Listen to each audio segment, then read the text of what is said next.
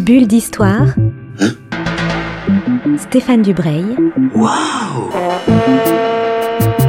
Grande et petite histoire dans l'œil des auteurs de bande dessinée.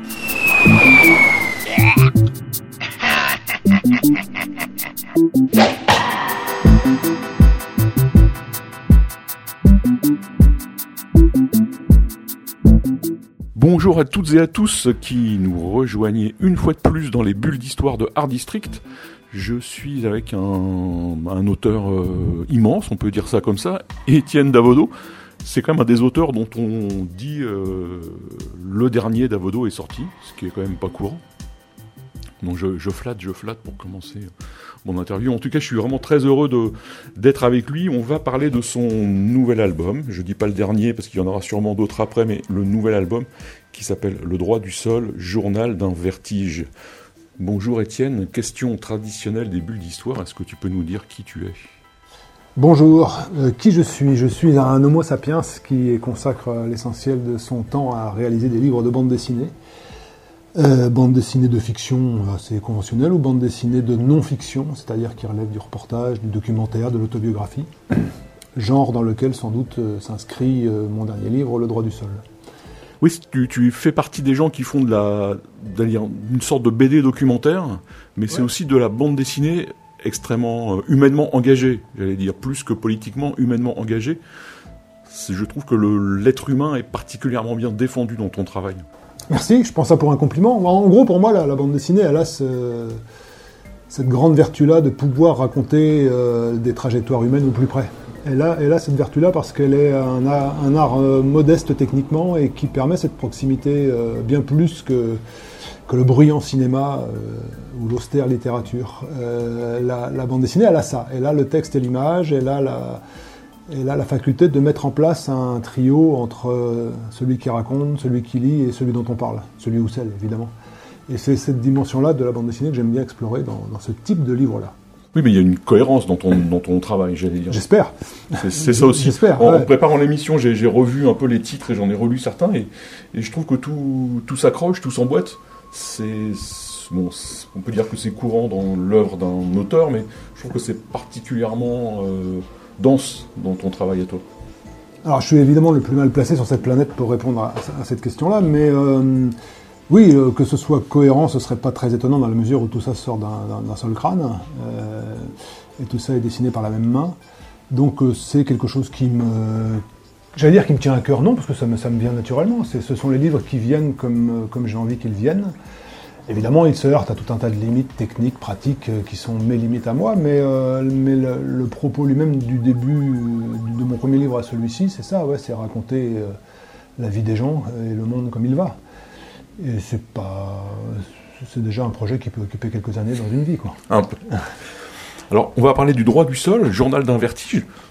Déjà, le titre est, moi m'a paru tout de suite étrange que le droit du sol, ça renvoie à tout un imaginaire politique. Or, le livre, il est évidemment très politique, comme tout ce que tu as écrit, mais il est aussi extrêmement poétique. Il est historique, parce qu'on va voyager à la fois dans la géographie, dans l'espace. Qu'est-ce que c'est le, droit du sol et, pourquoi tu as, tu as choisi ce titre Et avant tout, est-ce que tu peux nous faire le, pitch de, de, cet album? Alors, le pitch, c'est assez simple. Euh, dans la grotte de Peshmerl, qui est dans le Lot, près de Cahors, euh, il y a 20 et quelques mille ans, des gens, des sapiens, comme toi et moi, ont, dessiné. Et on peut voir ces dessins. On peut aujourd'hui aller à Pêche-Merle sans problème. C'est pas une copie comme à Lascaux, euh, c'est pas une reproduction, c'est la vraie grotte. il y a des dessins qui sont magnifiques, qui moi, en tant que sapiens et en tant que dessinateur évidemment, m'interrogent beaucoup et m'intéressent beaucoup. Et je trouve que c'est un beau cadeau que ces gens nous ont laissé. Et puis en regardant ce que les gens de notre époque vont laisser sous terre à, à leurs descendants, moi je me suis intéressé à ce qui se passe à Bure dans la Meuse, où là-bas on s'apprête peut-être à enterrer euh, des déchets nucléaires qui vont être toxiques pendant des centaines de milliers d'années. Ça veut dire que pendant des centaines de milliers d'années, nos descendants devront y veiller, peut-être s'en occuper, et faire le lien entre ces deux endroits, ces deux endroits où les sapiens se laissent des choses à, leurs descendants, me semblait intéressant, et j'ai eu l'idée de le faire à pied. Donc le pitch du droit du sol, c'est ça, c'est un sapiens qui prend son sac à dos et sa tente, qui part de Pêche-Merle et qui fait 800 bornes à pied vers et qui va raconter ce périple parce que de quoi ça parle? Ça parle de la planète. Et la planète, on la ressent bien quand on marche dessus pendant des semaines, qu'on dort dans des forêts, dans des champs, dans des volcans, et qu'on redevient ce sapiens fondamental euh, qu'on est quand on marche. Parce qu'il y a un vrai plaisir. Je- on, on- Alors, on pourrait se dire, c'est cet auteur, il s'est auto, euh, auto-puni pour, euh, pour expier les, Ouais. les crimes de, Ouais, du ouais, sapiens a- du 21e siècle. Mais c'est pas du tout ça. Non, il n'y a pas une, vraiment de démarche doloriste ou expiatoire dans mon, dans mon travail, même si par ailleurs, c'est vrai que, hum, parce que je parle beaucoup de la- du fait de marcher, la, la randonnée au long cours, ça a aussi des inconvénients, d'inconfort, de difficultés, de fatigue, etc. Mais, mais par ailleurs, c'est d'abord et avant tout une joie, un plaisir qui consiste à être euh, seul, libre, et à n'avoir à occuper ses journées qu'avec des fonctions de base qui sont manger, dormir, marcher, boire, en gros. Et là, là, on se rapproche de quelque chose qui est fondamental, que nos vies quotidiennes euh, dans des bureaux, dans des bus, dans des usines, dans des, dans des métros nous font parfois oublier. Euh, on, on vit assis, on est fait pour être debout, on est fait pour marcher. Et relier les deux points dont je parlais tout à l'heure comme ça, ça me semblait être une bonne façon de reconvoquer tout ça. Et donc voilà, c'est- comme ça que je me suis lancé un jour de juin 2019 euh, à Pêche-Merle avec mon sac à dos. Et je suis parti vers le nord-est à pied. J'ai lu dans une des interviews que tu as, tu as, tu as donné que tu avais trois activités principales qui étaient marcher, écrire, dessiner. Mhm. Et quand j'ai entendu ça et que j'ai vu cette, euh, cet album, ça m'a fait aussi penser à quelqu'un comme Richard Long, cet artiste américain qu'on considère comme un sculpteur, qui est un, un artiste de land art, D'accord. et qui marche pendant des heures et des heures et des heures et des heures pour en fait dessiner sur le sol, par exemple, un trait ou des courbes, et ensuite il fait une photo. Une fois que la photo est faite, c'est terminé. La nature va, reprendre ses droits et l'œuvre va disparaître.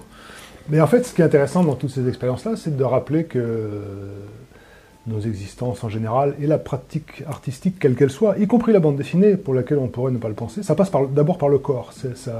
Le corps, euh, l'effort, le geste sont des, sont des actes qui priment. Alors c'est vrai que la bande dessinée ne semble pas être l'activité artistique la plus physique. On pourrait penser à la danse contemporaine ou à, ou la sculpture, où on attaque la matière avec un burin et un marteau. Euh, mais il n'empêche, la bande dessinée, c'est vraiment, le, par le dessin, c'est vraiment euh, l'exploration du corps, de son geste, et, le fait de dessiner un sapiens qui marche longtemps, euh, de le dessiner avec la fatigue, avec la chaleur, avec tout ça, et puis de tracer, tracer une- en marchant, on trace une ligne aussi. On l'a- la première chose que j'ai fait avant de marcher, c'est ouvrir des cartes IGN top 25 et avec un stabilo tracer les chemins de randonnée que j'allais emprunter. Oui, le premier euh, trait de mon livre, il est sur des cartes IGN. Oui, à la fin, il y a, il y a le dessin du, du chemin. quoi. Il y a le dessin du chemin parce que voilà, euh, quand on trace, le, le mot trace d'ailleurs, euh, que ce soit un verbe ou un nom, euh, c'est la- le premier acte du dessinateur. On trace quand on dessine, on trace quand on marche. Donc quand on fait un livre sur la marche, on trace de façon double en quelque sorte. Alors, dans ce- cet album, on- on- donc, tu marches seul, Mais la plupart du temps, oui.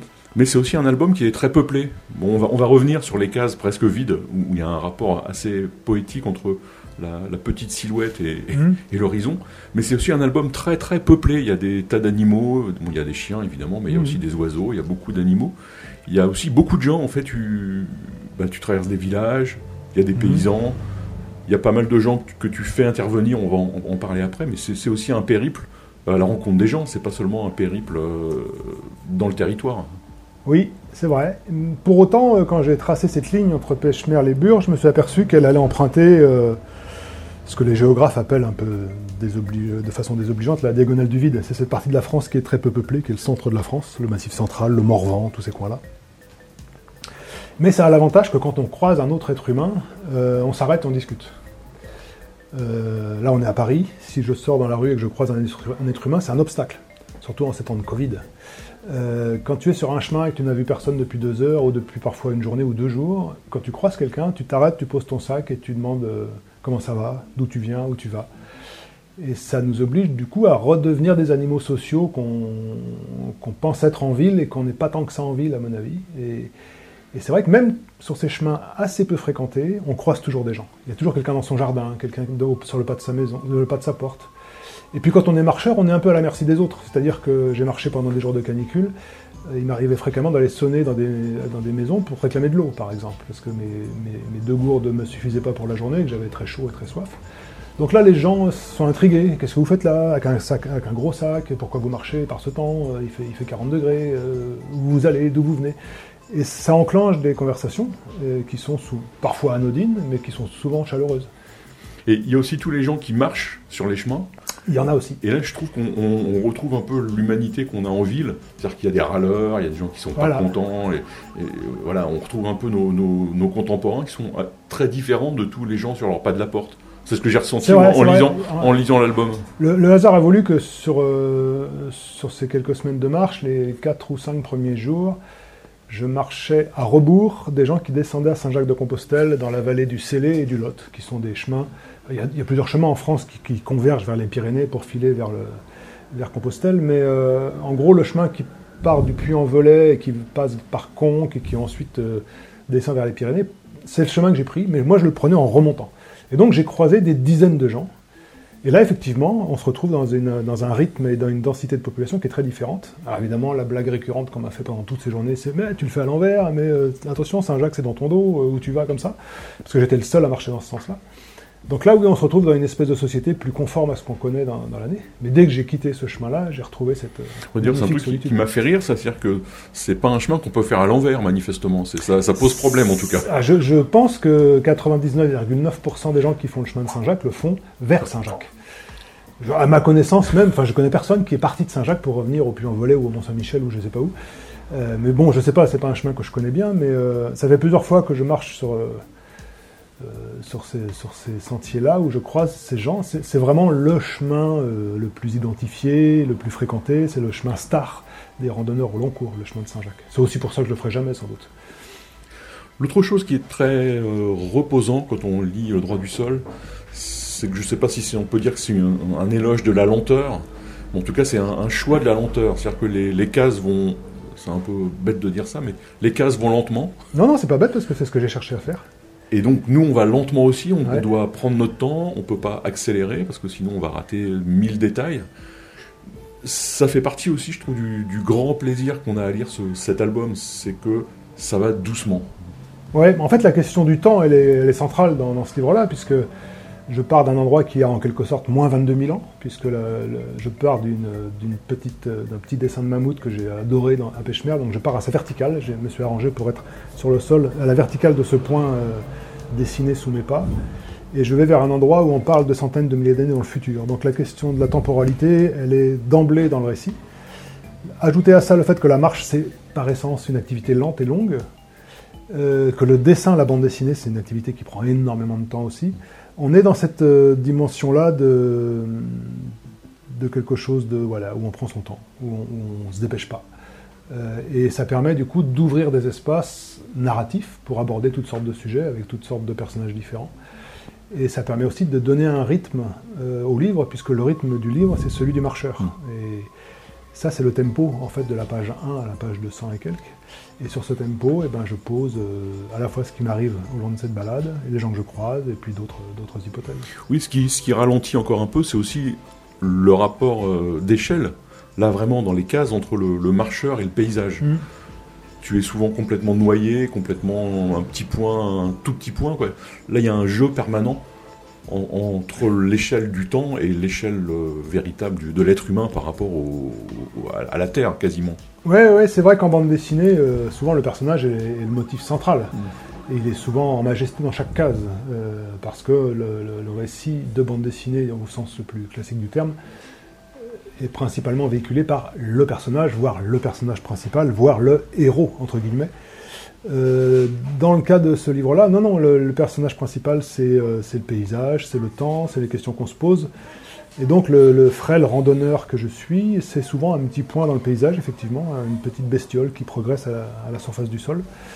Et c'est ce qu'on est fondamentalement. On est des petites bestioles Mhm. fugaces. hein. Euh, Je marche quelques semaines, je vais vivre sur cette planète quelques décennies. À l'échelle dont on parle, c'est une seconde. Oui, c'est rien du tout. C'est une seconde, donc le, le mettre en, en exergue graphiquement, ça consiste aussi à dessiner un tout petit personnage de rien dans des immensités. euh. Et en plus, ça s'y prêtait bien. J'ai traversé tout le Massif central, le Morvan, qui sont des endroits réellement immenses. Et outre le plaisir du dessin, qui est réel, il y avait évidemment là quelque chose qui était tout à fait raccord avec ce que je voulais raconter. Alors, il y a le plaisir du dessin, mais on, en parlait euh, juste avant de commencer l'interview. Il y a le plaisir du texte. Oui. Le, moi, je suis un vieux monsieur, j'ai 50, euh, 50 et quelques. Comme, toi à peu près. Quoi. Voilà. Et j'ai retrouvé un plaisir euh, que j'avais complètement oublié, qui est le plaisir des noms de lieux, Ouais. et notamment donc tous les, le nom de tous les puits du, du Massif central, où on avait ça nous sur des cartes, des grandes cartes géographiques. Bien sûr, ouais. Le puits de Sancy, le, le puits euh, Pirou, enfin Pariou. Pariou, pardon, Ouais, ouais. Tous- ces endroits et donc tu en cites beaucoup. Bah ouais, parce que j'y passe, j'y Mhm. dors, j'y ouais, vis. Il y a une vraie, une vraie jubilation. Je sais pas si tu l'as ressenti en, les, en, en traversant tous ces endroits. Je l'ai d'autant plus ressenti que moi, ce sont des endroits que j'aime beaucoup, que je fréquente depuis longtemps, euh, dans les- sur lesquels je marche par tous les temps et par toutes saisons. Et donc, ce, ce sont des endroits qui me sont familiers, mais dont effectivement la poétique sonore est quelque chose qui est présent depuis, depuis les cartes de Vidal-Lablache qui étaient accrochées dans ma classe de CM2 dans mon village natal. C'est-à-dire que ces cartes-là, de la France, avec les sommets, avec les vallées, tout ça, c'était des endroits où on s'évadait déjà euh, en étant prisonnier dans une classe d'école. Et donc, euh, les fouler réellement, ça a toujours été un plaisir aussi pour ça, pour cette raison-là, qui date d'il y a longtemps. Moi, je suis jamais allé, mais c'est des endroits très exotiques quand on voit. C'est des Ouais. souvenirs d'enfance. Très exotique, mais à 3 heures de route Voilà, d'ici. c'est Ouais. des mondes, euh, Ouais. des mondes merveilleux, quoi. C'est ça. Donc le plaisir du texte, là aussi on en, on en parlait avant. Quand on lit une première fois le, le droit du sol, on est d'abord happé par le- les images, par la poétique des images, par ces, ces jeux d'échelle et cette lenteur. Mais en relisant une deuxième fois, moi j'ai trouvé qu'il y avait une, une- des textes absolument magnifiques. Merci. Donc souvent il y a des petites bulles, Mhm. c'est pas des, des longs textes, c'est pas des, des longues digressions, mais il y a des bulles qui sont, je trouve, absolument magnifiques. Et si tu veux, j'aimerais bien que tu m'en lises quelques-unes pour les auditeurs. Allons- Allons-y. Euh, moi, je- j'ai re- ouais, j'en ai repéré beaucoup, hein. mais j'en ai repéré deux. Il y en a- on est page 83 et page 84. Euh, bah, c'est le seul texte qui sont sur les pages. Ok. En commençant ici, je, je te, je te mâche le boulot, ou en finissant là. Voilà, si tu peux juste nous dire à quel endroit on est dans, dans la, dans le cheminement. Alors, on est, on est dans, dans la fin, de- euh, enfin pas dans la fin, on est dans la traversée donc, du, du massif central. Euh, Comme on l'a dit tout à l'heure, j'ai marché euh, essentiellement seul, mais euh, là, ce week-end-là, un de mes meilleurs amis, Christophe, est venu me rejoindre pour marcher 2-3 jours avec moi. Donc nous marchons à deux. Nous marchons à deux et nous traversons donc euh, bah, la partie la plus haute en altitude de, mon périple, c'est les crêtes du Sancy et, le massif central. Et donc euh, c'est euh, c'est un endroit que, je connais bien, que j'aime bien. Et les, pages dont tu me demandes de lire le texte, ce sont des pages où il n'y a pas de bulles au sens de bulles dialoguées. Ce sont des textes off, des textes de, de commentaires. Euh, la dernière fois que j'ai parcouru ces crêtes, c'était dans les averses d'une tempête furieuse. À d'autres moments, j'y ai eu droit à la neige et au brouillard. Il me semble même y avoir navigué un jour sous un franc soleil, et aujourd'hui encore, je le constate, sans doute plus qu'à d'autres montagnes, le mauvais temps va bien au massif central. Brassens a toujours raison, tant pis pour les pays imbéciles où jamais il ne pleut. Après un petit gueuleton au col de la Croix-Morand, nous avalons la descente vers le village de Pessade où nous allons passer la nuit. Et soudain, alors que la journée semble jouer, dans l'axe de notre trajectoire et dans la lumière oblique s'ouvrent les vastes perspectives que nous foulerons le lendemain. Peu de moments lors de cette promenade m'auront autant donné cette sensation euphorique de vertige horizontal. Elle attise le regard et génère une énergie nouvelle qui incite les jambes au mouvement perpétuel. Si ces déploiements d'herbe et de vent s'adressent d'abord à l'œil, il s'agit aussi de tendre l'oreille. Entendez l'alouette. Le modeste piaf se montre peu et ne s'essouffle jamais à la fois furieux et joyeux. Son chant strident sature le ciel sans effort. Il ne ricoche sur rien et semble jaillir du zénith. Je, je- je te remercie, c'est en lu par toi, c'est presque encore plus beau que lu. euh, C'est euh, une expérience troublante. C'est la première fois que je lis ces textes à voix haute. C'est vrai? Oui, absolument. Et je, je me posais la question, est-ce que ces textes, ils sont préécrits dans le scénario Ou est-ce que c'est des textes qui vont venir euh, euh, quand tu dessines J'imagine que le scénario, il n'est pas écrit avant la marche, évidemment. Non, il n'y a rien d'écrit avant la marche, si ce n'est l'intention. Tout ça, c'est écrit pendant la marche, mais des textes que je trouve aussi poétiques, aussi sensibles, est-ce que c'est écrit euh, quand tu dessines? Est-ce que c'est préécrit? Est-ce que... Oh, ils, sont, ils sont écrits en deux temps. Euh, J'ai j'ai pas du tout écrit ni dessiné pendant, pendant ces quelques semaines de marche. Euh, mais par contre, chaque soir, dans, dans- dans ma tente ou au bivouac ou à l'endroit où je dormais, j'avais un petit carnet où je notais les, les- les sensations du jour et les idées. Donc en l'occurrence, là, j'avais noté l'idée de l'alouette, j'avais noté des choses comme ça, mais sans le développer du tout, simplement euh, comme une annotation, une suggestion.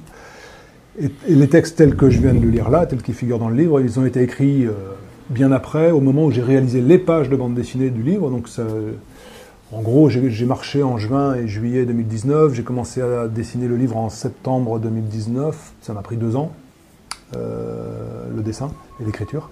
Donc c'est ces deux ans-là où j'ai reparcouru intégralement, en quelque sorte, le chemin, mais à la vitesse du dessinateur, qui est encore plus lente, on le disait tout à l'heure, que celle du marcheur. Et c'est là que tous ces textes, où il y avait l'anecdote de l'alouette, paf, il faut l'écrire. Et là, c'est un travail d'écriture au sens classique du terme. Mais j'ai apporté un soin particulier à ces textes-là parce que parce que le son, par exemple, en bande dessinée, il vient par là. Mm. Euh, le, son du chant de l'alouette, euh, de, de, son écho, euh, un peu vaste comme ça dans l'immensité du ciel, ce sont des choses que mm, graphiquement on porte peu, mais que le texte peut amener sur le plan sonore. Donc c'est ce jeu-là que j'adore pratiquer il faut, donc il faut dire à ceux qui nous écoutent que ces textes-là, ils sont sur des pages où il y a très peu de texte, beaucoup de grandes images et mhm. des petits inserts euh, textuels. Oui, en gros, là, on me voit avec mon ami Christophe euh, descendre dans les grandes herbes et dans la lumière rasante.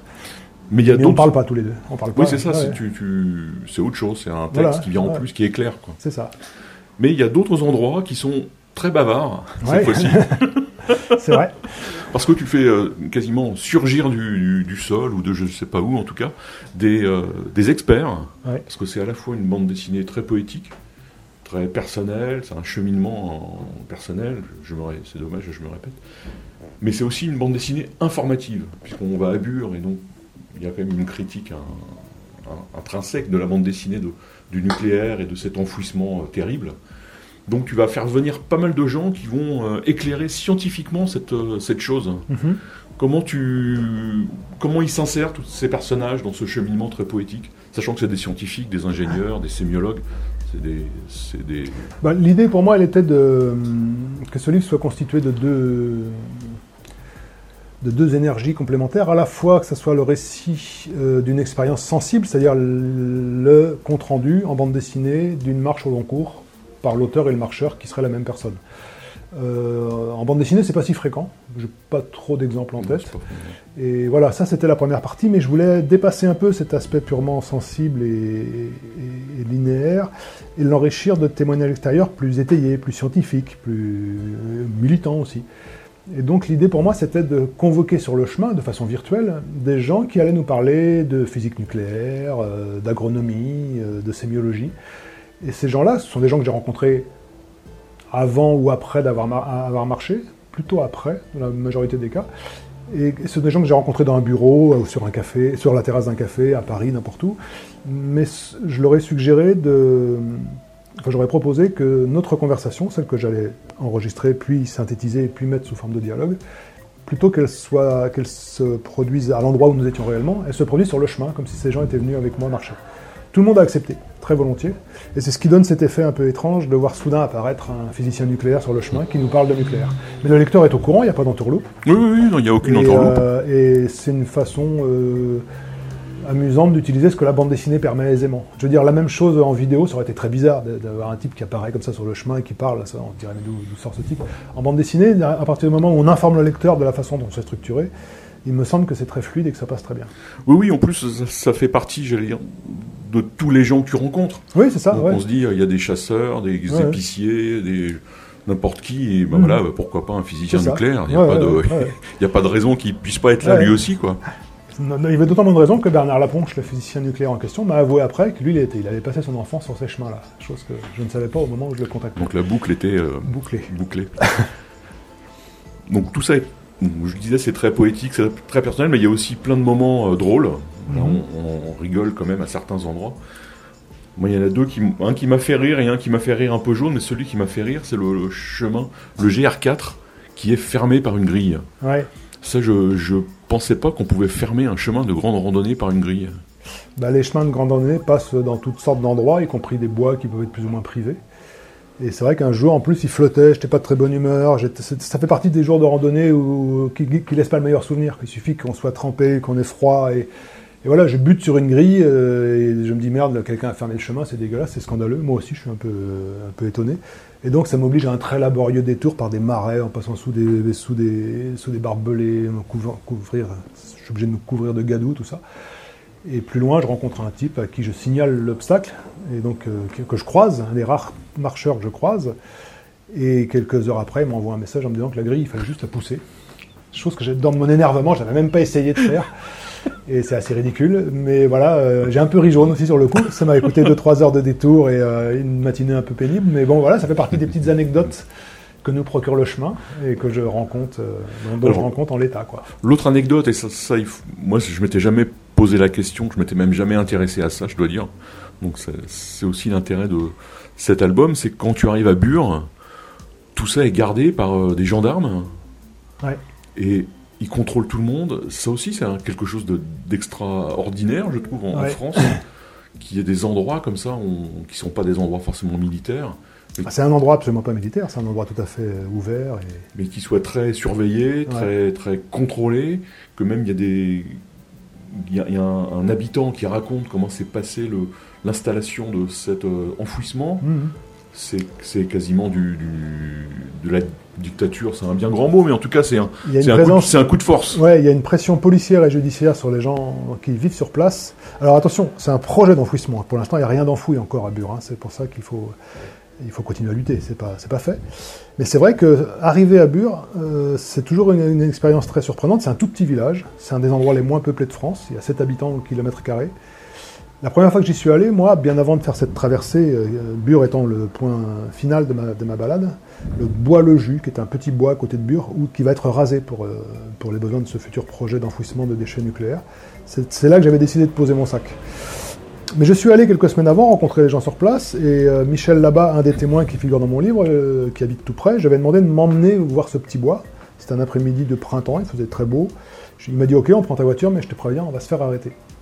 J'avais un peu de mal à le croire parce que c'est un endroit absolument désert.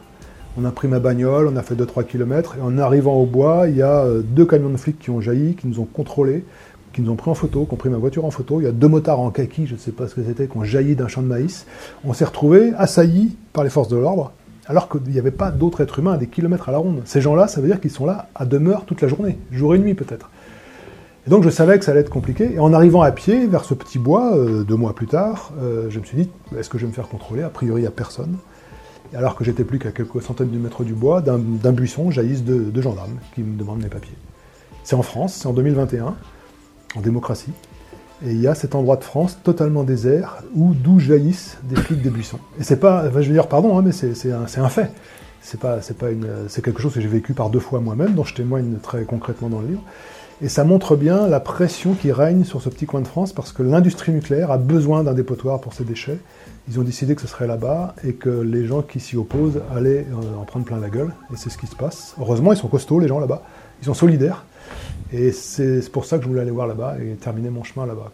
Oui, parce que quand on, il y a eu des décisions de prise dans le choix de cet endroit, euh, il y a eu plus que des pressions, il y a des, carrément des gros bras, il y a des, le conseil municipal a été un peu pris en otage, Ouais. il y a eu, Ouais, ouais, ouais. ça aussi c'est des Tout choses euh, incroyables. C'est incroyable et c'est très documenté. hein. Je veux dire, on, on en trouve maintenant les récits euh, à différents endroits. Mais c'est vrai euh, qu'il y a une pression là-bas qui est terrible et que, et que ça, ça conditionne la vie quotidienne là-bas. On ne peut pas se pointer là-bas sans avoir une voiture de flic qui passe dans un champ de vision. Alors qu'on est dans des petits villages absolument tranquilles. Euh, Il y a, y a là-bas... euh, en fait, je crois que toute la toute la pression et toute l'aberration de, de- de- l'industrie nucléaire, elle se porte sur ce village-là parce que c'est là que c'est là qu'on va enfouir les déchets. Et si on ne les enfouit pas là, comme maintenant on ne sait plus quoi en foutre des déchets, il y en a partout, ils débordent, des déchets nucléaires, hein, je dis bien, qui Mhm. sont dangereux pendant des milliers d'années. Si on les met pas là et qu'on qu'on n'a pas d'autre endroit, c'est l'engorgement immédiat pour l'industrie nucléaire. Donc c'est cette pression-là que cette présence policière illustre. On termine un peu cette interview sur un côté un peu sombre, mais c'est pas quand même la tonalité euh, globale du, de l'album, c'est plutôt quelque chose de très, de très solaire. J'espère. Ouais, ouais, ouais, c'est un de très actif. solaire, de très actif, de très poétique, de très aéré, même si c'est un album, euh, un album en noir et blanc. Ouais. Et donc bah, je te remercie d'avoir passé euh, cette petite demi-heure avec moi pour parler Merci du droit du sol. C'est un livre magnifique qui est publié par les éditions Futuropolis au prix de 25 euros. Et je donne toujours le nombre de pages parce que c'est important de savoir dans quoi 200 et on quelques. s'engage. 200 et quelques, me dit Étienne, mais je vais quand même donner le nombre exact. 207. Voilà. Je te remercie, je te dis à bientôt. À bientôt, merci à toi. Bulle d'histoire. Bulle d'histoire avec Stéphane Dubreuil. Une émission à retrouver le mardi et le samedi à 10h30.